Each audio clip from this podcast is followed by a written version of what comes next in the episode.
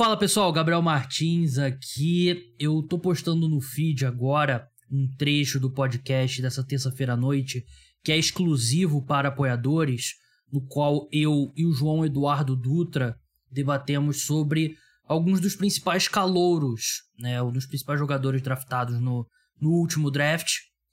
Como é que tá o desempenho deles? A gente falou do Aidan Hutchinson, falou do Evan Neal, falou de alguns dos wide receivers. Então vou colocar esse trecho aqui no podcast. No programa na íntegra, a gente falou do Monday Night Football também, né? A vitória do Cowboys para cima dos Giants.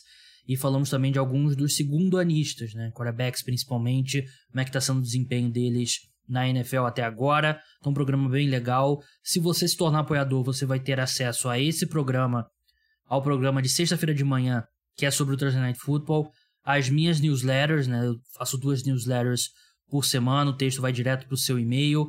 Tem outros benefícios dependendo do plano que você escolha. O link está aqui na descrição. É, você está nos últimos dias agora para poder assinar o com preço antes de subir.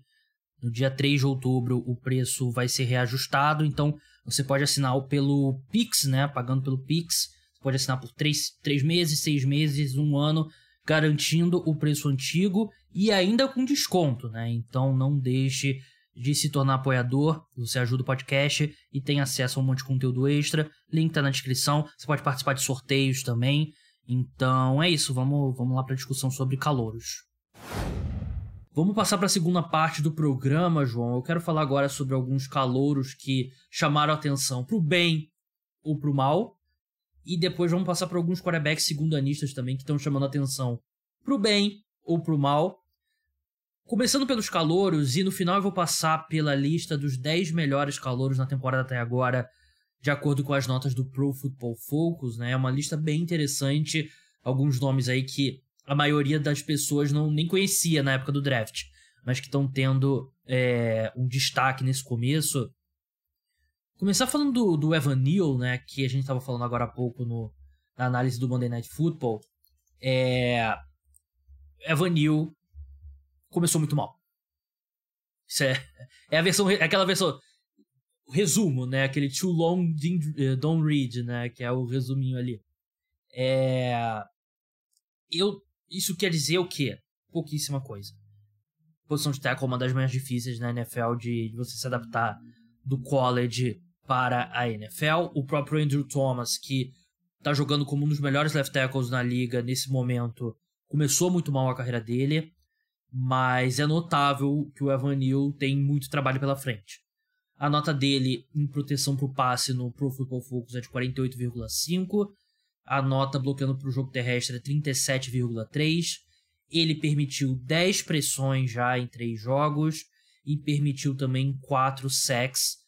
Todos eles foram nessa, nessa segunda-feira contra o Dallas Cowboys. Curiosamente, nenhum do, do Michael Parsons, né? Michael Parsons que ele entrou e saiu do jogo, ele passou a semana toda doente, mas o Evan Neal é o, é o teco que cedeu mais sacks, empatado com o Sam Cosme e o John Williams, né? Sam Cosme de Washington, John Williams do Cincinnati Bengals. Ele não é o que cedeu mais pressões, né? O que cedeu mais pressões é o Matt Filler do, dos Chargers, né? Ele tá no top 10 ali de pressões, mas é, enfim, é, é porque eu, eu tenho dificuldade para falar porque, assim, é decepcionante o começo? É decepcionante o começo. Mas é. A gente já viu muito Teco e Teco que hoje em dia é pro baller ou pro ter esse mesmo começo do Evanil. Então o que eu quero falar sobre o Evanil é. Não é momento para para pânico, para colocar. começar a usar aquela palavra com B que termina com a letra U, S e T. É normal esse processo. Mas tá. É, chama atenção.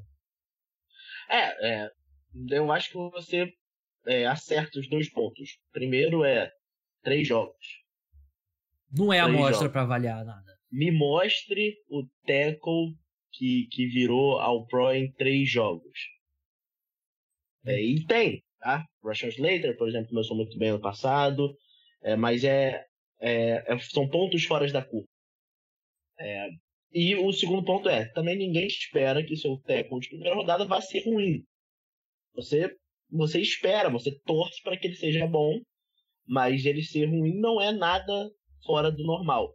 É ver como a carreira dele se desenvolve, mas é, eu, acho, eu acho que é isso. Ele era um cara que ele estava ali meio cambaleando no draft, né? Em relação, tinha um, muita gente falava que talvez ele fosse o mais pronto é, desse draft, mas ainda assim eu acho que isso não quer dizer muita coisa. E ele era left tackle também, né? Ele tá jogando lá direito agora, né? Não exatamente, né? Ele começou. Ele, jogou, ele jogou dos dois lados, ele é jogou, ele jogou de left tackle no último ano dele e no penúltimo, mas ele começa jogando de right tackle, que era o left tackle de Alabama, porque o quarterback era o Tua. Então. Yeah. Faz sentido. Protegia o blind spot do, do, do quarterback. Mas ainda assim é, é um período de ajuste. É, eu acho que o Andrew Thomas é um ótimo exemplo, como você falou. É, começa bem mal pelo Giants hoje ele está jogando muito bem. Mas é, eu acho que não é nada para o torcedor se desesperar. É, é só é, é, chato, né? É chato que você gaste uma escolha top 10 no draft, um jogador, e ele, ele não te dá a resposta. É, tudo bem, nunca espere a resposta imediata. Mas ela é sempre boa quando ela vem. Né? É, o Andrew Thomas aqui, prefeito de comparação, os três primeiros jogos dele na NFL, nota 53.8, 52.5, 51.5, 13 pressões cedidas, um sec, né? Ele até cedeu mais pressões do que o Evan Neal, né? Então, calma. É, é um processo. Eu, eu, eu quis começar por ele, quis incluir ele aqui na lista, porque virou um ponto de muita discussão por causa do Monday Night Football, né? Então, o objetivo aqui é, de fato ele tá jogando mal, não foi só a impressão que a gente teve na, na segunda-feira e não é motivo para pânico.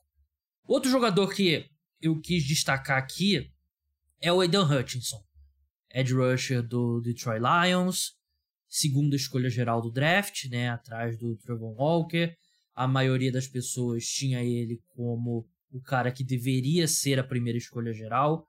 E creio eu, já apaguei todo. Tudo que aconteceu no draft eu já apaguei da minha memória.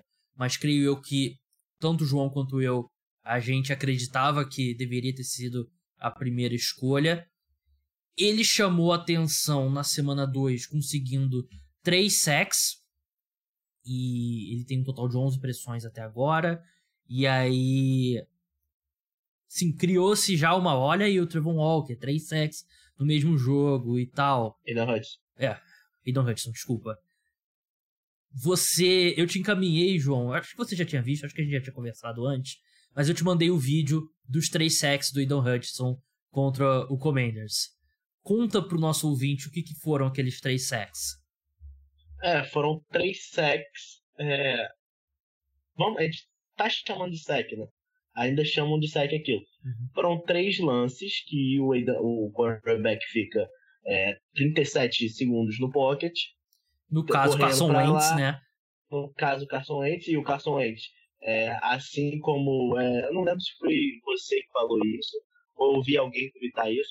Assim como o Russell Wilson tem isso, é, até hoje o Carson Wentz não recusou um sec. Extremamente educado, nunca recusou um sec na vida dele. É, ele nunca recusou um sec. E ele tava ali fazendo uma força para ser sacado. O Lions não sacou ele, até que o Aidan Hunt falou assim: tá bom, tá bom, eu vou sacar esse cara depois de um minuto e meio no pocket. E foram os três saques assim. Três saques que muita gente chama de clean é, eu não sei nem se gera como. Nem sei se conta como pressão esse saque dele. É, então. Acho que tem duas formas de, da gente enxergar isso. A primeira é uma coisa que muita gente destacava no Aidan Hutchinson o motor dele não para nunca. Ele não é o edge rusher que desiste da jogada e apesar de não ser o sec tradicional que ele bate o bloqueador dele ali em um segundo, segundo e meio e consegue derrubar o quarterback, ainda assim acho que é, um, é bem positivo ele lutar nos bloqueios, ele não desistir. Teve dois, da, dois daqueles sacks que ele claramente ficou no backside da jogada, ele não desistiu, conseguiu voltar e a maioria dos quarterbacks não sofreria aquele sec, né? O Carson Wentz sofre porque ele não se livra da bola nunca, ele tem uma péssima movimentação é, dentro do pocket. Mas se você olhar os números avançados dele, ele tem 11 pressões, que é um, é um número bem razoável, 11 pressões para pro um cara que está começando a carreira, né? Ele tá é o 12 segundo, por exemplo, nesse nesse ranking, 12 segundo não. Olhei errado aqui. Não, décimo segundo. Décimo segundo impressão. Mas é aquela coisa que a gente fala de não querer avaliar só pelo número de sacks, né? Que é uma forma errada. Você olha, por exemplo, é, a porcentagem de vitórias contra os bloqueios, né? Que é aquela, aquele snap que o Aidan Hudson ele vence a disputa com o Teco, o guard, ou seja lá quem estiver bloqueando ele. Aí não importa se, se, terminou como sec ou não, né? Ou Teco atrás da linha de scrimmage ou não. O que importa é ele ter vencido o bloqueio. E ele tem 7,1% apenas. Que é a 53 entre todos os edge rushers da NFL. Ele, ele tá atrás do Trevor Walker e do George Karlaftis, por exemplo, né? Que são na mesma classe. É, eu acho que é um começo positivo para Aidan Hutchinson. Apesar da nota dele no Pro Football Focus ser baixa, 55,5. Mas está acontecendo basicamente o que eu esperava. Ele é, tá tendo um pouco, é, assim como todo calor da NFL, o atleticismo da liga é uma curva de aprendizado, né? Porque o Aidan Hutchinson, ele, por exemplo, ele é, ele é muito forte, ele é muito rápido, mas ele não é aquele, é, ele não tem um braço muito comprido, né? Então ele não é aquele, não é o Miles Garrett, né? Por exemplo. Né? É, eu, eu, eu acho que a gente ficou um pouco mal acostumados com as rushers. Calouros saindo do college, porque a gente pegou uma era de, de eu não sei outra palavra que não freak show. É, ele não é o Miles pegou Garrett, ele não é o Nick Bosa. Garrett, Chase Young, que eram caras que é, eles atleticamente eles eram muito diferentes no college football, então eles chegam na NFL, que é um nível de atletismo diferente, eles chegam naquele nível, eles não precisavam estar uhum. perfeitos para conseguirem sexo, porque eles já eram muito acima, praticamente. O, e o Aidan Hudson não é esse cara. É. Ele não é o Nick Bosa, ele não é o Chase Young, ele não é o Miles Garrett. E a outra coisa é que o resto da linha defensiva do Lions não tem outras ameaças, né? Então, ele é alvo de muitos bloqueios duplos, né? E que isso prejudica a vida dele também, né? É, é outro cara que, assim, ele tá começando bem a carreira dele, não é como o Evan Neal que tá começando mal. Mas é, ele só vai evoluir. E botar aqueles três sacks de do jogo dele contra o Commanders como ah, o Defensive Rook of the Year apareceu. Aí é, é, é besteira, porque o impacto snap a snap não é esse. E tem dois sacks que claramente são aquele clean-up sack, né? Que o quarterback foge ali de duas, três pressões e já com 4, 5 segundos de jogada ele vem e consegue terminar ali o sack. E tem um que eu acho que tá bem na linha ali, bem no over-under de sack de cobertura e sec normal, o terceiro. Que claramente o Wentz olha para um lado, olha para o outro, não consegue encontrar ninguém, não se livra da bola, vem o Eden Hutchinson. É, o terceiro claramente é o menos esculachado nesse é. sentido. Os outros dois é claramente você vê e fala, meu Deus do céu, o que que tá acontecendo? Mas o terceiro você fala assim, ah, sec, dá para contar. É, vamos falar agora de tem mais três jogadores que eu separei aqui que o, eu sei que o João vai ficar bem feliz de falar sobre eles, porque dois deles jogam no, no time dele. Vamos e dois por... deles jogavam no meu time. Jogar. É, mas não é o. Enfim. Vamos começar pelo Sauce Garner. Sauce Garner, entre todos os cornerbacks, é o 22 na nota em cobertura contra o passe, 15 em jadas cedidas, mas é, nessa altura do campeonato eu ainda eu não vejo isso como um número muito muito relevante, até porque ele eles colocam, não sei se colocam, não sei se eles colocaram o segundo o touchdown do dessa do Amari Cooper. Não, da semana dessa semana agora contra o contra os Bengals. Eu não sei se eles, colo eles colocaram na conta dele. É, mas pelo menos um pro Football Focus coloca na conta dele. É, não colocaram, colocaram. Que eu não acho que foi culpa dele que foi uma cobertura em, em, zona ali que claramente teve. O erro não foi dele. Mas enfim. Ele cedeu até agora. Deixa eu ver aqui quantas jardas. Só assim pro Sauce Gardner cedeu um touchdown na carreira toda dele. É. Cedeu 92 jardas, que é um número baixo, né? Pra um, pra um cornerback que é titular, né? E. E, e tá começando muito bem a carreira dele como na NFL. É, é 92 jardas, enfrentando Jamar Chase, é, a Mari Cooper e os dos, Ravens não tem quem contar, Mark Andrews. Eu acho que ele cobriu o Mark Andrews em alguns snaps. E o Mark Andrews também, pior jogo dele foi o da semana 1. Mas, de fato, é, o Sauce Gardner, ele tá, ele tá começando como se ele ainda estivesse jogando em Cincinnati. Que sempre foi o ponto dele, né? Ele seria ah, o meu ele... voto para Defensive Rook of the Year nesse momento. É, e é, é, o meu também, mas você vai falar que eu é. sou parcial. Mas a, toda a questão do sócio é que parece que tudo é muito fácil para ele. Sim. Desde Cincinnati, ele, ele simplesmente estava sempre passo a passo com recebedores.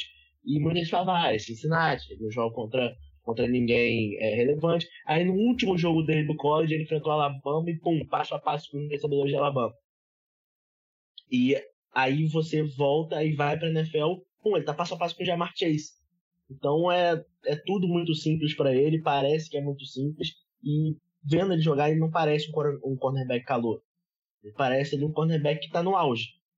Então é, é, é, é muito bom ter esse cara no, no meu time.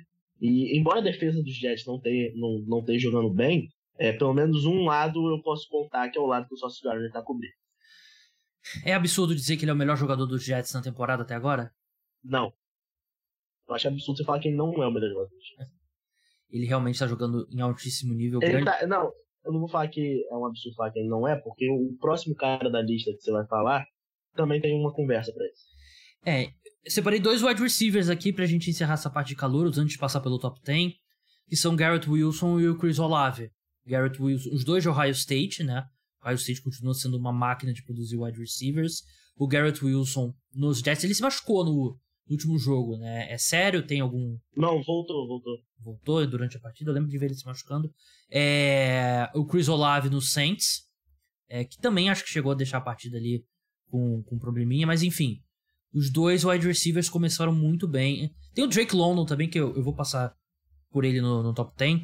Mas a classe, mais uma classe de wide receiver da NFL começando muito bem o ano. E o Garrett Wilson e o Chris Olave é, não, vou, não vou falar surpreendendo, né? Que eles são escolhas de primeira rodada.